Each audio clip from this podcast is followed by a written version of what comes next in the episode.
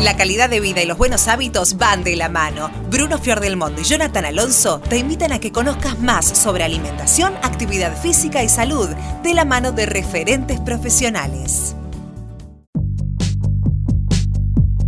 Buenos días, buenas tardes, buenas noches. Mi nombre es Bruno Fierro del Mundo, me acompaña Jonathan Alonso. ¿Cómo andas, Jonah? Buenas a todos, hola Bruno, ¿cómo estás? Bienvenidos a Sport Salud. En este envío vamos a tratar un tema que tal vez le interese a muchísima gente, es el consumo de alcohol y cómo influye el mismo en el rendimiento deportivo y en la vida misma, porque vamos a hablar de un poco de todo. Vamos a tener una invitada, la vamos a presentar en un ratito nada más, pero me gustaría charlar antes sobre eh, dónde nos encontramos el alcohol y básicamente es en todos lados. Básicamente, en todos lados. Hoy, ¿quién no se junta un lunes, un martes, un miércoles, un jueves, ni hablar un fin de semana, se junta con amigos en, en un bar, en una cervecería, eh, a charlar, a disfrutar eh, y se toma una o dos cervezas. Sí, o, o también otro tipo de bebidas. Eh, antes tal vez lo, el lugar principal para ir a consumir era el boliche o el bar de la esquina. Hoy ya eso se ha naturalizado. Ir a una cervecería es algo común, es algo que salís el, el famoso after office, por ejemplo, que es tan común y solo basta con salir a la calle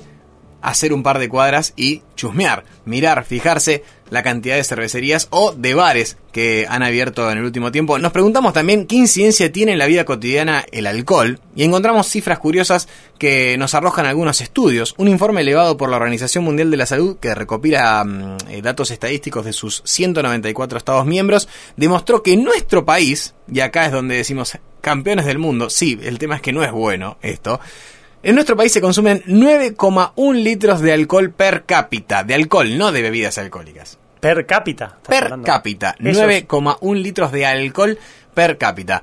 Solamente estamos detrás, y vamos, eh, vamos por ellos. Estamos detrás de Canadá, que consume 10 litros, justito, ni más ni menos, de alcohol per cápita, y de Estados Unidos, que consumen 9,3 litros de alcohol en el continente americano.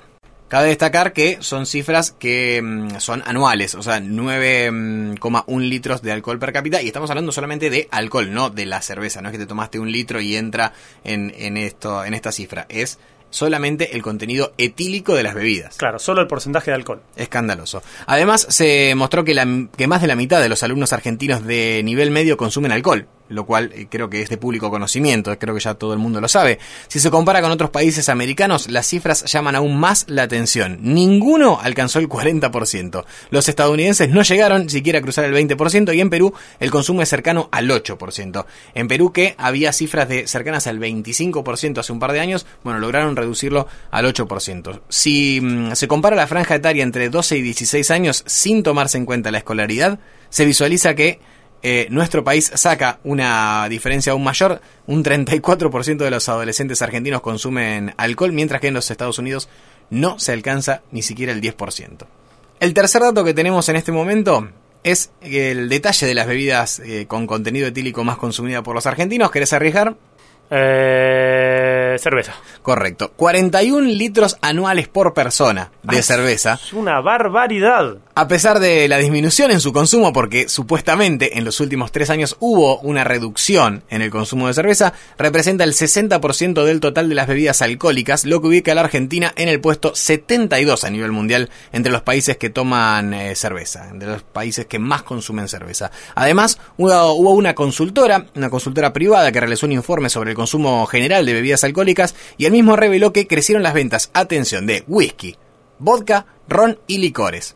De whisky un 7,2%, de vodka un 25,1%, de ron un 15% y de los licores un 8,1%. ¿Te preguntás por el Fernet y por los aperitivos tipo americano? Una disminución, un 5% de la disminución en el Fernet y un 24% en la disminución de los aperitivos tipo americano. La verdad no lo hubiera pensado. Bueno, basta de hablar de cifras, Jonah. Estamos con una invitada, vino una nutricionista. Milva Bandge nos va a contar los efectos que tiene el alcohol sobre nuestro cuerpo y también un poco hablando del deporte, la actividad física. Milva, buenas tardes, buenos días, buenas noches. No sé en qué momento están escuchando esto. ¿Qué tal? Lo mismo, buenas tardes, buenos días, buenas noches. Gracias por la invitación. Milva, ¿cuál es el efecto que tiene el alcohol? Eh, discriminando el tema de niños, obviamente, y ya hablando de, de adultos, ¿cuál es el efecto que tiene el alcohol sobre nuestro cuerpo? Bien. El alcohol, por un lado, es un psicoactivo, así que ya el efecto es a nivel cerebral. Eh, los números, es así, no sé qué números estuvieron hablando recién ustedes, yo llegué un poco más tarde. Eh, lo que dicen es que del 5% de las muertes en el mundo, estamos hablando de más de 3 millones de muertes, eh, son por causa del alcohol o por enfermedades en relación al alcohol. Entre ellas están las enfermedades cirróticas, o sea, todo lo que es enfermedades a nivel hepático, enfermedades a nivel páncreas. Un estudio que se hizo el año pasado en Estados Unidos en relación al cáncer, el cual demostró que eh, las personas que tomaban alcohol, y ellos lo llaman light drinkers, que significa que toman muy poca cantidad de alcohol, son las personas que toman esporádicamente un poco, tienen igualmente un índice de relación al cáncer. O sea, tenés más probabilidades de padecer algún cáncer. Y los cánceres que tienen relación al alcohol son las orofaringes, o sea, la parte de la cavidad de la boca, la parte de la garganta, digamos, eh, hablando mal para que se entienda, eh, esófago, a nivel después intestinales, úlceras y en las mujeres la enfermedad, eh, el cáncer de mamas también tiene relación al consumo de alcohol, así sea esporádico. eso no lo sabía. Yo tampoco, me acabo de, noticiar. Eh, leíamos recién que eh, Argentina es uno de los países a nivel mundial con mayor consumo de alcohol en adolescentes. Sí, de 15 a 19 años es el número. En realidad, en la Argentina es el mayor de 15 a 19, pero a su vez nuestro consumo es uno de los consumos per cápita más altos en el mundo. Sí. En general. Llama, en general, o sea, en el mundo. Llama la atención. Lo, eh, gracioso es que de 15 a 19 es el mayor consumo. 15 a 19. Donde debería estar prohibida la venta para menores de 18. Tal cual. es un poco paradójico, ¿no? El famoso, pero una cervecita no le hace nada. Pero, Tal cual. Una cervecita. ¿Cuál es el efecto, eh, si es que difiere en algo, eh, en los adolescentes? Eh, no, el tema es que en el adolescente todo lo que es la conformación cerebral y el, hecho de estar en crecimiento y que tienen en ese momento la capacidad mayor para desarrollarse, para estudiar y demás, están poniendo un psicoactivo, que era lo que decíamos al principio. Así que evidentemente yo específicamente de adolescentes no, no, estudio. Sí, pero sí lo que he leído es esto, es que es un psicoactivo, entonces no está alejado eh, el cerebro de un chico de, de los adultos. Así que eh, el efecto es el mismo. ¿Y en la vida cotidiana cómo afecta? Porque hablamos de, eh, del peligro del, consumo de alcohol a largo plazo, por así mm. decirlo. Eh, en la vida cotidiana, te tomas una cerveza, te tomas un vino todos los días, porque duermo bien, es la, excusa de algunos. y hoy que están tan de moda las cervecerías artesanales, en nuestra ciudad especialmente, en, el país, en todo, el, mundo, pero hoy se ven desde las 7 de la tarde, un lunes, hasta las 2 de la mañana un sábado, gente tomando te quedaste corto. Dos, tres. Bueno, bueno, dije más o menos, un poquitito. Eh, gente eh, tomando de todas las edades y tomando de varios litros de cerveza. Sí, bueno, eh, en relación a esto de duerme bien, que decías, está demostrado que se duerme mal. o sea, en realidad reduce la calidad del sueño, por esto mismo que decíamos al principio, que afecta a nivel neuro, entonces sí o sí afecta la calidad del sueño. Por otro lado, esa cantidad de droga, de, droga así psicoactiva que está en sangre, hace que los índices de accidentes sean mayores. O sea, de esa manera te afecta. En realidad, una persona que sale a manejar o que va en auto hasta una cervecería no debería ni siquiera consumir un solo vaso. Sí, deberíamos buscar eh, eso. La ley cero. La ley cero es lo que se debería buscar, porque no es solo peligroso para esa misma persona, sino para el que va, está cruzando la calle en ese momento o el que viene en un auto de manera contraria. en, algunas provincias, en, algunas provincias ya está la ley cero. Eh, tengo entendido que en Neuquén ya, ya rige la ley cero. En Córdoba, en Córdoba también, a decir lo mismo. Eh, en provincia de Buenos Aires se está buscando. Hubo algunos proyectos eh, hace, hace algunos meses para poder buscar la ley alcohol cero al volante. en algún momento supongo que va a llegar. Sí.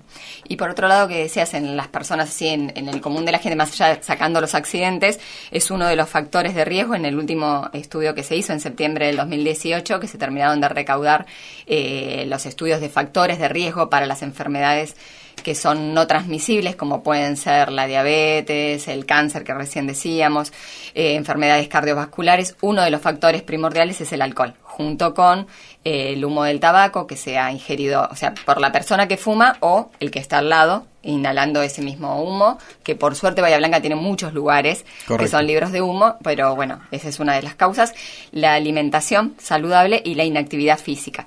O sea, eh, son los cuatro factores que uno puede manejar y hacer que se altere un poco nuestra suerte en relación a enfermedades no transmisibles.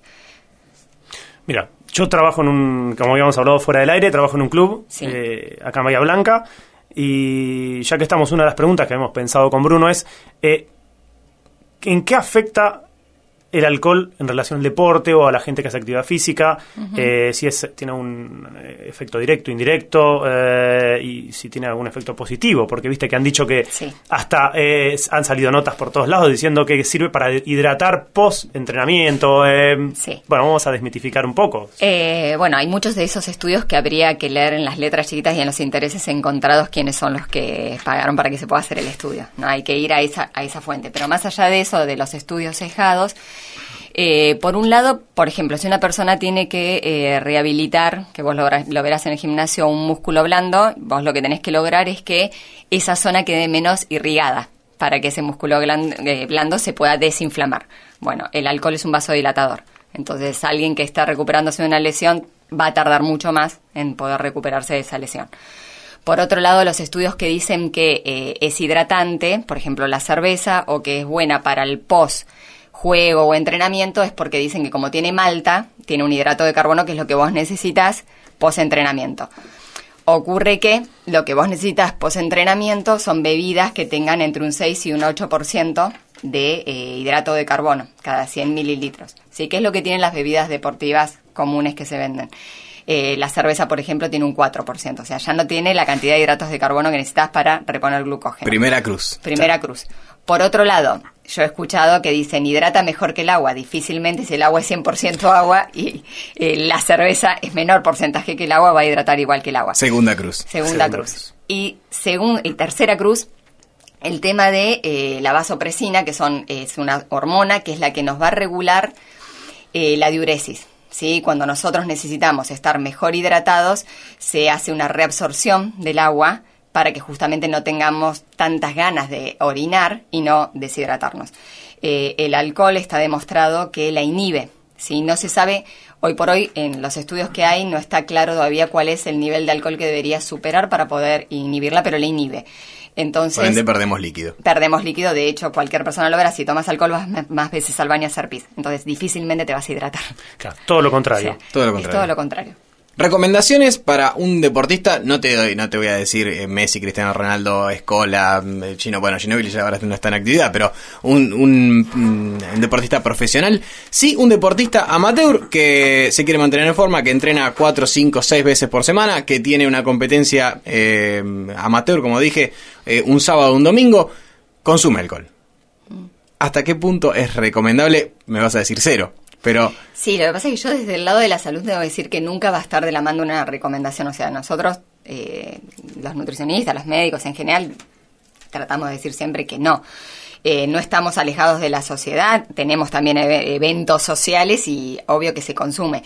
El tema es no superar una copa, una copa y media, porque en realidad todos estos efectos que venimos diciendo, más la sumatoria del no descanso, por ejemplo, en un deportista, el sí o sí le va a afectar a la recuperación de- del- del partido, le afecta a nivel de hidratación, habíamos dicho, y a su vez hay estudios que demuestran que todo lo que es fábrica de glucógeno luego del deporte a nivel muscular también está inhibida. Entonces va a tener una mala recuperación sí o sí. Entonces, mi recomendación desde el lado profesional sería no tomes directamente. Si soy una amiga, le digo, bueno, limita el consumo. Y copa, copa y media, como dijiste, ¿cada cuánto? Nunca. No. Bien, Claro. perfecto, bien, perfecto, El fin de semana en un evento con amigos. O sea, Bien. no es para todos los días. Bien. O sea, la gente, ya te digo, esto que vos me decías que se ha llegado a decir que es bueno y demás, también se ha llegado a decir que el vino, por ejemplo, es cardioprotector. eh, o que es bueno. En realidad eso tiene que ver con sustancias eh, antioxidantes que vienen del- de la uva. Eh, pero tenemos por otro lado el efecto contrario del alcohol. Entonces es como que son sesgados en ese sentido. Y a su vez muchas veces hay estudios que se han hecho con vinos que no son el vino que tomás vos el fin de semana por ahí. O sea, son vinos de excelente calidad, con eh, uvas especiales y demás. Entonces hay que limitar el consumo en general y muchas veces la mejor copa de vino es la copa que no se toma. Claro. ¿Cómo trabajan ustedes los nutricionistas con eh, este tipo de problemáticas? Podés sumar otras si querés. Eh, cuando un paciente viene o alguien viene a una consulta, va a una consulta y te dice, eh, tengo esta cantidad de problemas. Y vos ves que eh, dentro de, de esos problemas está el alcohol y eh, es un problema ya instalado. O sea que vas, va a costar mucho sacar eso. Eh, ¿Cuáles son las recomendaciones? Yo con mis pacientes negocio. Eh, es la única manera. Eh, sí o sí, o sea, yo no le puedo decir a un paciente que tiene un hábito muy aferrado directamente no lo haces más porque no vuelve. Entonces perdí la oportunidad de ayudarlo. Sí, entonces yo lo que hago es, bueno, ¿cuánto es lo que consumís? ¿Cuáles son las veces que a vos te resulta más importante acompañar eso? Por ejemplo, en un evento con amigos, bueno, tratar de, negociar en ese evento cuál es la cantidad, eh, que vayan ya hidratados, o sea, que no consumas vino porque tenés sed porque si no, no medís ni siquiera cuánto tomás. Que vayan ya, por ejemplo, si es una salida a una cervecería, que vayan ya cenados. Entonces el estómago ya tiene eh, nutrientes que va a hacer que se absorba más lento ese alcohol, ¿sí? Porque está el estómago ocupado y a su vez que no quieras ocupar el hambre o la sed con alcohol.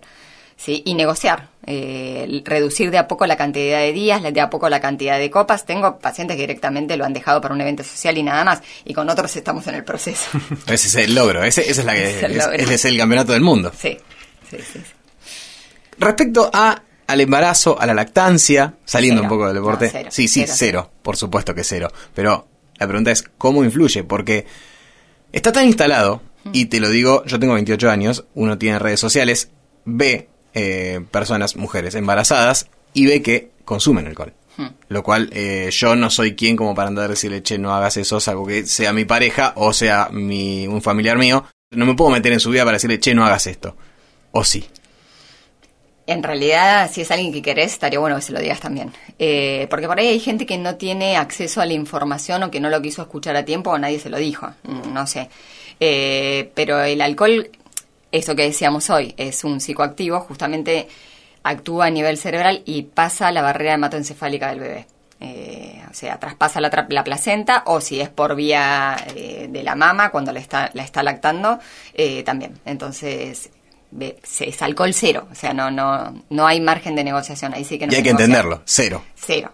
Cero porque le, producís problemas a nivel cerebral al bebé. O sea, si no lo puedes hacer por vos, lo tenés que hacer por él y esperar el tiempo prudencial a que ya no estás amamantando o ya nació y bueno, y después no amamantás, obviamente. Es una de las preguntas más, eh, más eh, realizadas por, por las madres, por las madres jóvenes, por lo menos en el ambiente en el cual me muevo yo, que insisto, las redes sociales te muestran todo, Twitter, Facebook, Instagram, eh, lo he visto más de una vez. Claro llama la atención. Lo que pasa es que vos pensás que los estudios que hay demuestran que es, sí, que, pasa la barrera hematoencefálica. Ahora, no hay estudios a largo plazo de ese bebé que estaba en la panza mientras que la mamá tomaba alcohol y luego ver a los años si produce o no produce algo. Por ahí lo que se sabe es cómo nace. En grandes tomadoras de alcohol puede ocurrir barbaridades, pobrecitos. Pero con el consumo esporádico, tomé dos copas nada más y pasó, por ahí no hay estudios a largo plazo. Y quizás el día de mañana hay alguna enfermedad degenerativa que tiene el bebé o algo de más grande y que quizás era por eso. O sea, como no sabemos cuál es el margen, eh, la recomendación es cero. Sí, incluso un estudio así sería incluso antiético. O sea, es cero.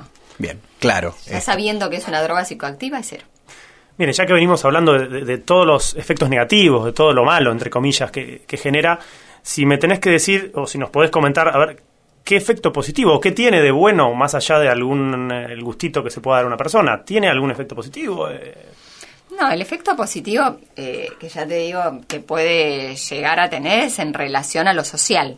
Por el hecho de compartir algo y que en ciertas personas, obviamente, el hecho de compartir hace que uno se desestrese de la semana, que te olvides un poco de las cosas sin llegar a, alcoholizarte, ¿no? Estamos hablando de compartir unas copas, una buena charla con amigos y, que eso por ahí nutre, eso sí, nutre desde otro lugar, o sea, los seres humanos necesitamos nutrirnos de buenos alimentos y de buenos momentos.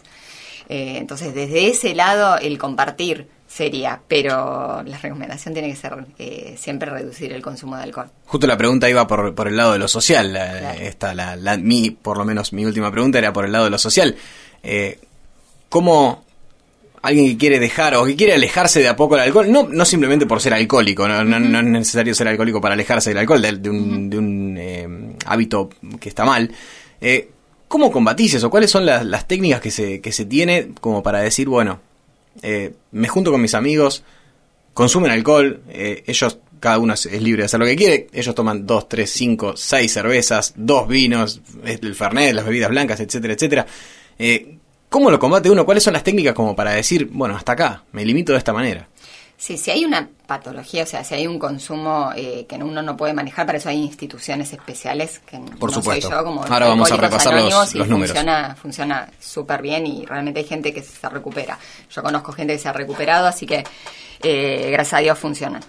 Pero en un consumo normal, de alguien que quiere reducir simplemente el consumo, esto que decíamos hoy, de ya ir hidratado, cosa de no mezclar hambre, sed con, con el alcohol, y por otro lado, las bebidas que se, que se reducen con otra cosa, las, las mezclas, las que vienen con un jugo, las que se mezclan con, con limonada o con gaseosas y demás, esa es una buena manera de ir reduciendo el, el total, digamos, de alcohol en el momento y luego plantearse uno eh, pequeños objetivos de decir, bueno, esto no me puede ganar y, y reducirlo.